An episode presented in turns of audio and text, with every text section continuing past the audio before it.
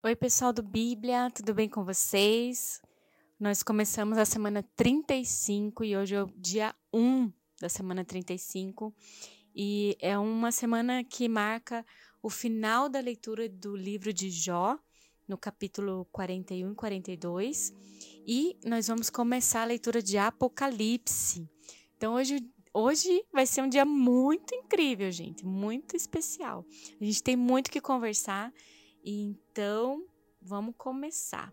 Querido Deus, eu quero te agradecer, Senhor, pela leitura do dia de hoje. Obrigada, Deus, por, por essa leitura tão especial e única, Pai. Obrigada, Senhor, porque nós estamos concluindo algo muito especial, que é a leitura de Jó, e nós vamos começar, Senhor, a ler Apocalipse. Pai, a tua palavra diz em Apocalipse que bem-aventurada é a pessoa que lê, que ela é abençoada só de ler esse livro. E eu te agradeço, Senhor, porque a pessoa que está me ouvindo agora, Senhor, nós aqui que estamos aos teus pés, Senhor, lendo a tua palavra, já somos abençoados só de abrir esse livro, só da intenção do nosso coração de ler, quanto mais ter a revelação daquilo que vamos ler a teu respeito, Jesus, e daquilo que é, está destinada a nós, como filhos, como parte do corpo de Cristo, como igreja do Senhor que vai se encontrar contigo na sua volta. Eu te agradeço, Pai, pela leitura do dia de hoje. Abençoa-nos uma vez mais para a honra e glória do teu nome. Amém. Jó, capítulo 41. Você consegue pescar com um anzol o leviatã ou prender a sua língua com uma corda? Consegue fazer passar um cordão pelo seu nariz ou atravessar o seu queixo com um gancho? Você imagina que ele vai implorar misericórdia e dizer palavras amáveis? Acha que ele vai fazer acordo com você para que o tenha como escravo pelo resto da vida? Acaso você consegue fazer dele um bichinho de estimação como se fosse um passarinho ou pôr-lhe uma coleira para dá-lo às suas filhas? Poderão os negociantes vendê-lo ou reparti-lo entre os comerciantes? Você consegue encher de arpões o seu couro e de lanças de pesca a sua cabeça? Se puser a mão nele, a luta ficará em sua memória e nunca mais tornará a fazê-lo. Esperar vencê-lo é ilusão, apenas vê-lo já é assustador. Ninguém é suficientemente corajoso para despertá-lo. Quem então será capaz de resistir a mim? Quem primeiro me deu alguma coisa que eu lhe deva pagar? Tudo o que há debaixo dos céus me pertence. Não deixarei de falar de seus membros, de sua força e de seu porte gracioso. Quem consegue arrancar sua capa externa? Quem se aproximaria dele com uma rédea? Quem ousa abrir as portas da sua boca, cercada com seus dentes temíveis? Suas costas possuem fileiras de escudos firmemente unidos. Cada um está tão junto de outro que nem o ar passa entre eles. Estão tão interligados que é impossível separá-los. Seu forte sopro atira lampejos de luz, e seus olhos são como raios da alvorada. Tições saem da sua boca, fagulhas de fogo estalam. Das suas narinas sai fumaça, como de panela fervente sobre fogueiras de juncos. Seu sopro acende o carvão e da sua boca saltam chamas. Tanta força reside em seu pescoço que o terror vai adiante dele. As dobras da sua carne são fortemente unidas. São tão firmes que não se movem. Seu peito é duro como pedra, rijo como uma pedra inferior do moinho. Quando ele se ergue, os poderosos se apavoram, fogem com medo dos seus golpes. A espada que o atinge nada lhe faz, nem a lança, nem a flecha, nem o dardo. Ferro ele trata como palha, e bronze como madeira podre. As flechas não o afugentam, e as pedras das fundas são como um cisco para ele. O bastão lhe parece fiapo de palha, o brandir de grande lança o faz rir. Seu ventre é como um caco denteado e deixa rastro na lama, como o trilho de debulhar. Ele faz as profundezas se agitarem, como caldeirão fervente e revolve o mar, como um pote de unguento. Deixa atrás de si um rastro cintilante, como se fossem os cabelos brancos do abismo. Nada na terra se equipara a ele, criatura destemida.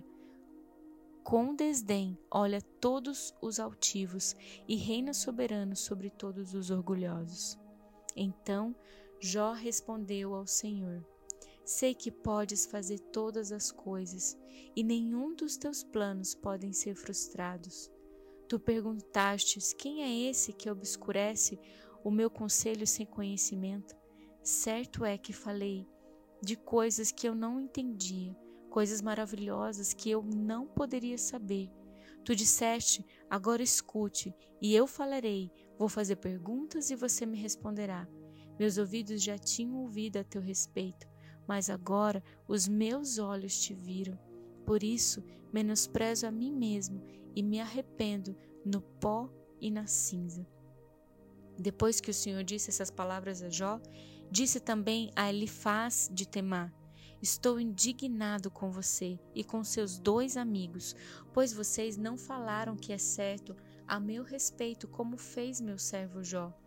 Vão agora até meu servo Jó, levem sete novilhos e sete carneiros, e com ele apresentem holocaustos em favor de vocês mesmos. Meu servo Jó orará por vocês, e eu aceitarei a oração dele, e não farei a vocês o que merecem pela loucura que cometerem. Que cometeram. Vocês não falaram que é certo a meu respeito, como fez meu servo Jó. E então ele faz de Temã, Bildade de Suá e Zofar de Naamate fizeram que o Senhor lhes ordenara, e o Senhor aceitou a oração de Jó. Depois que Jó orou por seus amigos, o Senhor o tornou novamente próspero e lhe deu em dobro tudo o que tinha antes. Todos os seus irmãos e irmãs e todos os que haviam conhecido anteriormente vieram comer com ele em sua casa. Eles o consolaram e o confortaram por todas as tribulações que o Senhor tinha trazido sobre ele, e cada um lhe deu um pedaço de prata, uma peça de prata e um anel de ouro. O Senhor abençoou o final da vida de Jó, mais do que do início. Ele teve 14 mil ovelhas, seis mil camelos, mil juntas de boi e mil jumentos. Também teve ainda sete filhos e três filhas. A primeira filha deu o nome de Gemima, a segunda, o de Késia, e a terceira, o de Querem Apuque. Tão bonitas como as filhas de Jó, e seu pai lhes deu herança junto com seus irmãos. Depois disso, Jó viveu 140 anos e viu seus filhos e os descendentes deles até a quarta geração. E então morreu em idade muito avançada. Uau, hein? Jó, um homem de fé, um homem que, na pior das circunstâncias da sua vida, ele não usou da sua boca para reclamar ou difamar ou se distanciar do coração de Deus, mas ele nos finais dos seus dias ali nós podemos ver que Deus o viu como um servo bom e fiel e deu tudo, restituiu tudo em dobro na vida dele. A gente agora vai começar a leitura de Apocalipse. E antes de começar o estudo de Apocalipse, é, eu queria ter um, trocar uma ideia com você sobre esse livro, né? O livro de Apocalipse ele nos dá algumas informações sobre o tempo do fim, mais do que qualquer outro livro da Bíblia. Ele foi escrito para ajudar o povo de Deus a ver que ao longo dessa história, para perseverar e vencer. Porque tem uma geração é, do tempo do fim, a igreja do tempo do fim é, precisa entender Apocalipse, precisa ler Apocalipse. E é muito importante a gente ter como esse livro tão precioso no nosso coração. De todos os livros da Bíblia, o livro de Apocalipse é o único e exclusivo que possui uma promessa de Deus grande, de grande bênção, assim, para qualquer que ouve ou lê esse livro. Ah, então, assim, é muito precioso mesmo. E vocês vão perceber que todo tempo vai falar assim: é, e o dia do Senhor. Esse livro ele fala muito sobre o dia do Senhor. Esse dia do Senhor ele se refere a eventos relacionados à vinda do Senhor Jesus. É, vai ser um dia assim para aqueles que que andam segundo os princípios de Deus e vai ser dias que a gente vai experimentar um grande avivamento de história. E, e o terrível dia vai ser para aqueles que se rebelaram, aqueles que vão experimentar o juízo de Deus, né? Então, enfim, é, a leitura de Apocalipse é uma leitura muito preciosa e que merece toda a nossa devida atenção. Vamos lá então? Apocalipse 1. Revelação de Jesus Cristo que Deus lhe deu para mostrar aos seus servos o que em breve há de acontecer. Ele enviou o seu anjo para torná-la conhecida a seu servo João, que dá testemunho de tudo o que viu, isto é, a palavra de Deus e o testemunho de Jesus Cristo. Feliz aquele que lê as palavras desta profecia, e felizes aqueles que ouvem e guardam o que nela está escrito, porque o tempo está próximo.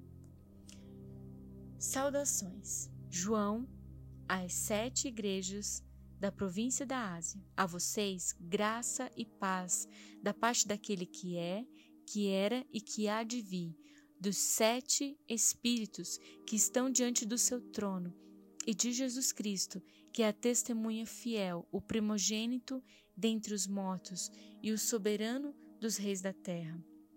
Ele nos ama e nos libertou dos nossos pecados por meio do seu sangue e nos constituiu reino e sacerdotes para servir ao seu Deus e Pai. A ele seja glória e poder para todo sempre. Amém. Eis que ele vem com as nuvens e todo o olho o verá, até mesmo aqueles que o ultrapassaram, e todos os povos da terra se lamentarão por causa dele. Assim será. Amém. Eu sou o Alfa e o Ômega, diz o Senhor Deus, o que é e o que era e o que há de vir, o Todo-Poderoso. Eu, João, irmão e companheiro de vocês, no, no, sofrimento, no reino e na perseverança em Jesus, estava na ilha de Pátimos por causa da palavra de Deus e do testemunho de Jesus. No dia do Senhor, achei-me no Espírito e ouvi por trás de mim uma voz forte, como de trombeta, que dizia: Escreva num livro o que você vê e envie a estas sete igrejas: Éfeso, Esmina, Pérgamo, Tiatira, Sardes, Filadélfia e Laodiceia.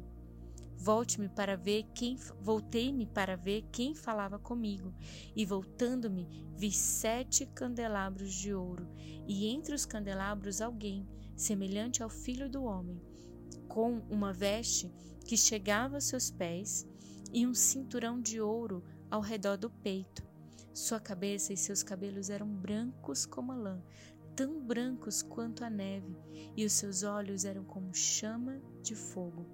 Seus pés eram como um bronze numa fornalha ardente, e sua voz como o som de muitas águas.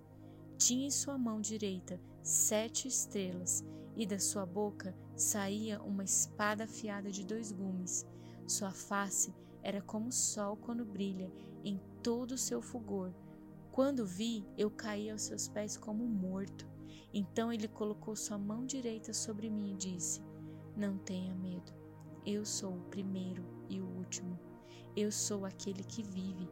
Estive morto, mas agora eu estou vivo, aquele que vive. Eu estive morto e agora estou vivo para todo sempre, e tenho as chaves da morte e do inferno. Escreva, pois, as coisas que você viu, tanto as presentes como as que acontecerão. Este é o mistério das sete estrelas que você viu em minha mão direita e dos sete candelabros. As sete estrelas são os anjos das sete igrejas e os sete candelabros são as sete igrejas. Deus, muito obrigada pela tua palavra. Ela é tão poderosa. Existe tantos mistérios e tantos segredos aqui. escritos, Senhor. E eu tenho certeza, Pai, que esses segredos são para aqueles que se aproximam do teu coração. Deus, nós queremos ser aqueles que te conhecem, Senhor. Porque a vida eterna é essa, te conhecer, Senhor. E nós queremos saber detalhes desse livro, Senhor. Queremos ler contigo, Espírito Santo, entendendo o que você quer dizer quando Senhor cita esses exemplos, quando você coloca essas figuras. O que você queria mostrar para João que hoje faz sentido para nós como igreja. Nós não queremos passar os despercebidos do que você está fazendo, Deus, mas queremos ser contados com aqueles que buscaram o Senhor de tal forma que entenderam que estamos vivendo uma guerra, que estamos vivendo o tempo do fim, que estamos nos aproximando desse dia do Senhor, da Sua volta, Jesus. Obrigada, Pai, pela leitura do dia de hoje. Abençoe quem está ouvindo, abençoe as nossas vidas. Precisamos de Ti cada vez mais. Em nome de Jesus. Amém.